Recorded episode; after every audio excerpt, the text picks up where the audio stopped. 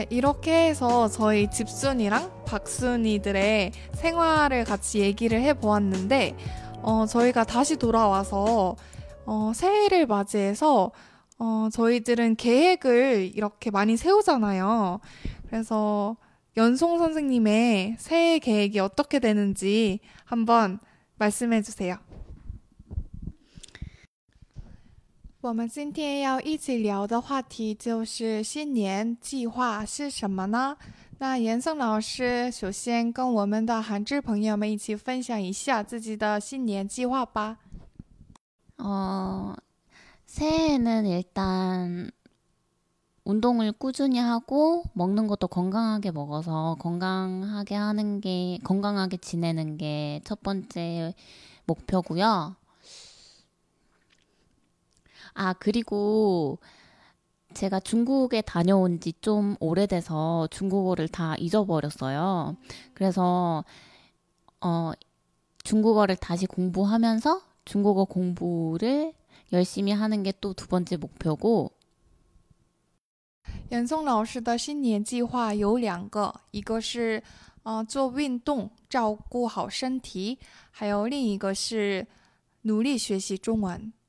哎，严嵩老师是以前在中国生活过一段时间，但是他回到韩国，在韩国生活久了之后，他的中文实力一直下降，所以他决定今年呢要努力学习中文。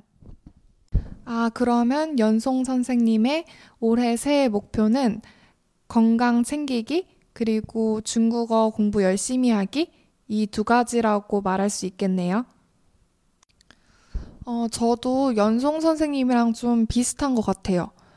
어, 올해는 저도 운동을 열심히 하고 싶은데, 어, 좀 더 내 몸을 건강하게 해야지 그것도 있지만, 살을 빼려는 목적이 더 큰 것 같아요. 그래서 올해는 다이어트 성공하기. 왜냐면 이제 곧 여름도 다가오니까, 어, 이쁜 옷을 입으려면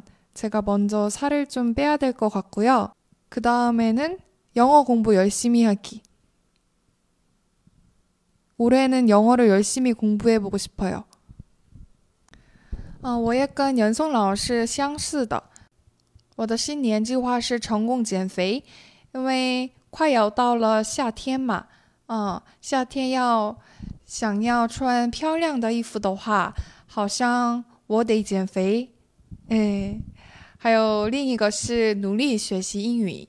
今年我想很努力学习英语的。 중국어를 배우면서 제가 들은 말이 어, 한 번에 두 개의 언어를 공부하면 많이 헷갈리고 효율이 많이 안 생긴다라는 말을 되게 많이 들었거든요. 그래서 원래는 중국어랑 영어 같이 공부하다가 어, 이게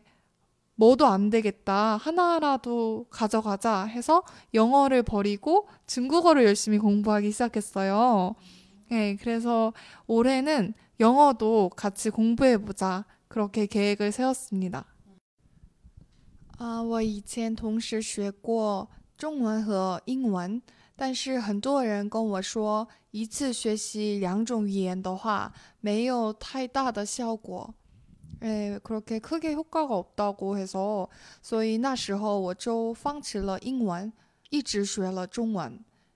啊，现在看来我的英文真的很差，所以，呃，现在就是我该学英文的时间了。啊，所以我今年应该要努力学习英语。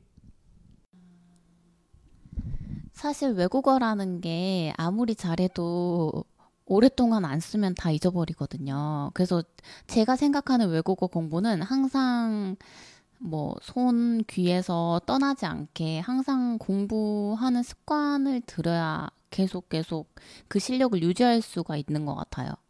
사실 저도 영어 공부는 그냥 계속 꾸준히 하고 있어요. 습관처럼. 제가 듣기로는 연송 선생님이 영어도 일상생활에 불편함 없을 정도로 잘하신다고 들었는데 또 선생님이 중국을 포함해서 다양한 국가들을 다니면서 한국어를 많이 가르쳐 주셨잖아요. 어, 저는 그게 알고 싶어요. 사람들과 소통하면서 영어가 많이 늘게 되었는지 아니면 책이나 교재를 직접 혼자 공부하면서 많이 늘었는지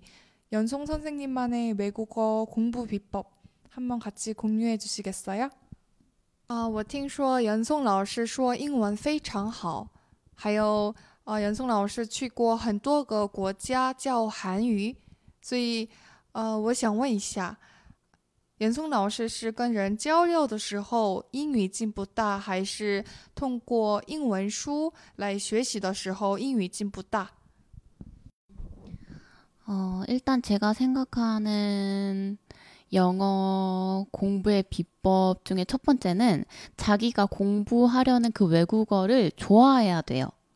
저는 영어를 진짜 좋아하거든요. 음, 영어도 좋아하고 그 영어를 쓰는 나라의 문화도 좋아하고 그 나라들도 좋아하고 이렇게 자, 좋아하다 보면 자연스럽게 많이 찾아보게 되고 노출이 많이 되잖아요. 그래서 항상 찾아보고 노출돼 있다 보니까 자연스럽게 외우려고 하지 않아도 외워지는 거고 그거를 실제 쓸 때도 어, 아, 나 이거 들었었지 하면서 실제 이렇게 쓸 수도 있고 그래서 저는 사실 외국 친구들도 굉장히 많아요. 그래서 그 친구들이랑 이제 이야기를 할 때, 뭐, 영어든 그런 외국어를 사용해서 이렇게 쓸 때, 네, 쓰면서도 굉장히 많이 언어가 늘었던 것 같아요. 오히려 사람들이랑 같이 소통하면서 많이 늘게 되었다는 말씀이시죠? 네, 네. 뭐, 고등학교 때, 그렇게 책으로 공부했을 때는 사실 그렇게까지 잘 하진 못했거든요. 음. 근데 대학교 때부터 이제 뭐 영어 원어민 선생님도 계시고 학교에 외국인 친구들도 많아서 그때부터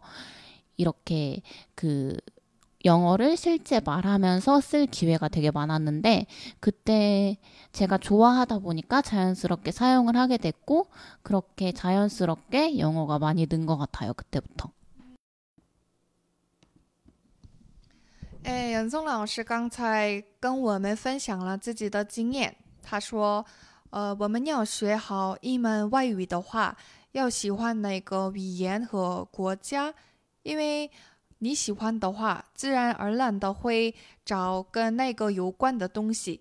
比如说，呃，你喜欢英语，那你会经常看英国电视剧呀，或者听英语歌呀。”就这样自然而然的熟悉那个语言，这个帮助还是很大的。哎，还有他说他在高中学英文的时候不太会说英文，但是上了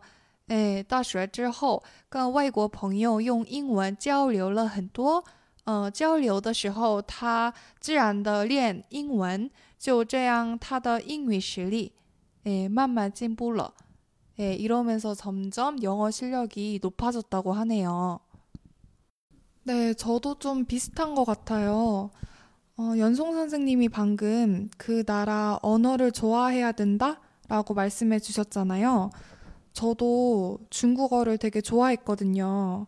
왜냐면 처음에 어, 한국어는 성조가 없잖아요. 근데 중국어는 성조가 있어서 막 말하는 것 자체가 너무 재밌는 거예요. 막 노래하는 것 같고, 어, 그렇게 재미가 있어서 저도 중국 드라마나 아니면 중국 아이돌이나 연예인, 노래, 네, 그쪽으로 많이 찾아보면서 노출이 자주 되다 보니까 또 그러면서 들은 것도 쌓이게 되잖아요. 그걸 또 내가 어, 일상생활 하면서 가끔씩 사용하게 되고, 그러면서 저도 많이 늘었던 것 같고요. 그리고 저는 직접 말할 기회가 많이 있어야 한다? 이거에 정말 많이 동의를 해요. 왜냐하면 저도 그렇게 열심히 혼자서 중국어를 공부를 했지만 한국에서는 그렇게 자주 쓸 기회가 많이 없었는데 제가 중국으로 교환학생을 가면서 중국 친구를 많이 사귀려고 노력을 했거든요. 네, 그래서 중국 친구들이랑 같이 자연스럽게 놀다 보니까 내가 배웠던 표현도 써보게 되고 또 중국 친구들이 말하는 것도 자주 들으면서 중국어 공부에 정말 큰 도움이 되었던 것 같아요.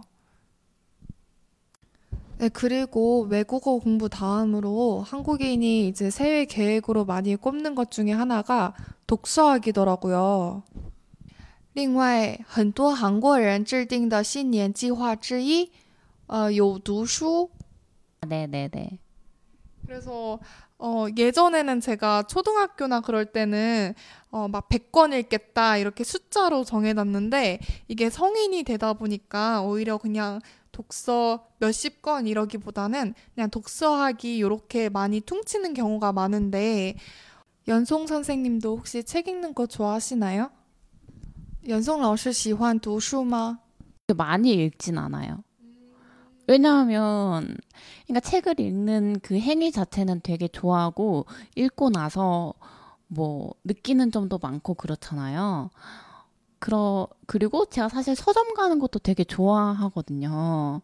서점 가서 책을 사든 안 사든, 그냥 어떤 책이 요즘에 나왔나, 이런 거 보는 것도 재미있고, 뭐, 이렇게 책 구경하는 것도 재미있어서 서점 가는 것도 좋아하는데, 사실 책 읽기, 독서하기를 실제 실행에 옮기기까지가 너무 힘든 것 같아요, 저는. 왜냐하면 책을 읽는 것보다 넷플릭스 보는 게 더 재밌고, 책을 읽는 것보다 유튜브 보는 게 더 재밌고, 책을 읽는 것보다 밖에 나가는 게 더 재밌고, 이렇게 계속 밀리다 보니까 책을 거의 읽지 않는 것 같아요. 아, 이렇게 계속 책 읽는 게 중요하지만 우선순위에서 계속 밀리는군요. 他虽然喜欢去书店，但是因为比看书更有趣的事情多，所以不是那么经常看书。어, 지은 씨는 어때요? 지은 씨는 어때요? 저는 왜냐면 저는 항상 책을 읽고 책을 좋아하기 때문에 어, 딱히 막 새해 계획이다 이렇게 세우진 않아요. 어, 제가 어릴 때는 책을 별로 안 좋아했고, 저도 연송 씨처럼 밖에 나가서 놀기 좋아하고, TV 보는 거 좋아하고 그랬는데, 어, 어느 순간 좀 이제 나이가 들다 보니까 뭔가 책을 읽으면 마음이 편안해지고 그런 게 있더라고요. 그래서 넷플릭스나 TV를 보고 싶다가도, 아니야. 좀만 참고 책 읽어보자. 저는 제가 그렇게 제어를 해서 좀 책을 읽는 편이고, 보통 저는 요즘에 읽는 책은 아, 밀랑 쿤데라의 참을 수 없는 가벼움? 혹시 그 철학책 아시나요? 그거 읽고 있거든요. 그게 되게 세계적으로 유명한 철학서거든요. 그래서 그거를 지금 읽고 있는데 읽으면서 어, 저 나름대로 마음의 위안을 얻거나 어, 되게 스트레스를 푸는 하나의 방법인 것 같아요, 저한테는. 저도 철학책 좋아하는데 서점에 가면 한번 봐야겠네요. 하지만 실제 읽을지는 모르겠네요. 지금 표정을 보니까 왠지 까져먹으실 것 같은데. 제가 다 읽고 괜찮으면 적극 추천드리겠습니다. 呃，我以前不怎么读书，随着年龄的增长，读书会感到舒畅。 对，所以我平时多读书，以此消除压力。 네, 한지 여러분들은 책을 많이 읽으시나요? 네, 저는 예전에 위화의 인생이라는 중국 소설을 읽어본 적이 있는데 되게 재미있었어요. 그래서 만약에 여러분들이 어, 읽었던 책 중에 재미있었거나 혹은 추천해주고 싶으신 책이 있다면 아래 댓글로 어, 저한테 알려주시면 어, 좋을 것 같아요. 재밌는 책은 서로 같이 공유합시다. 네, 그러면 저는 다음에 뵙겠습니다. 안녕!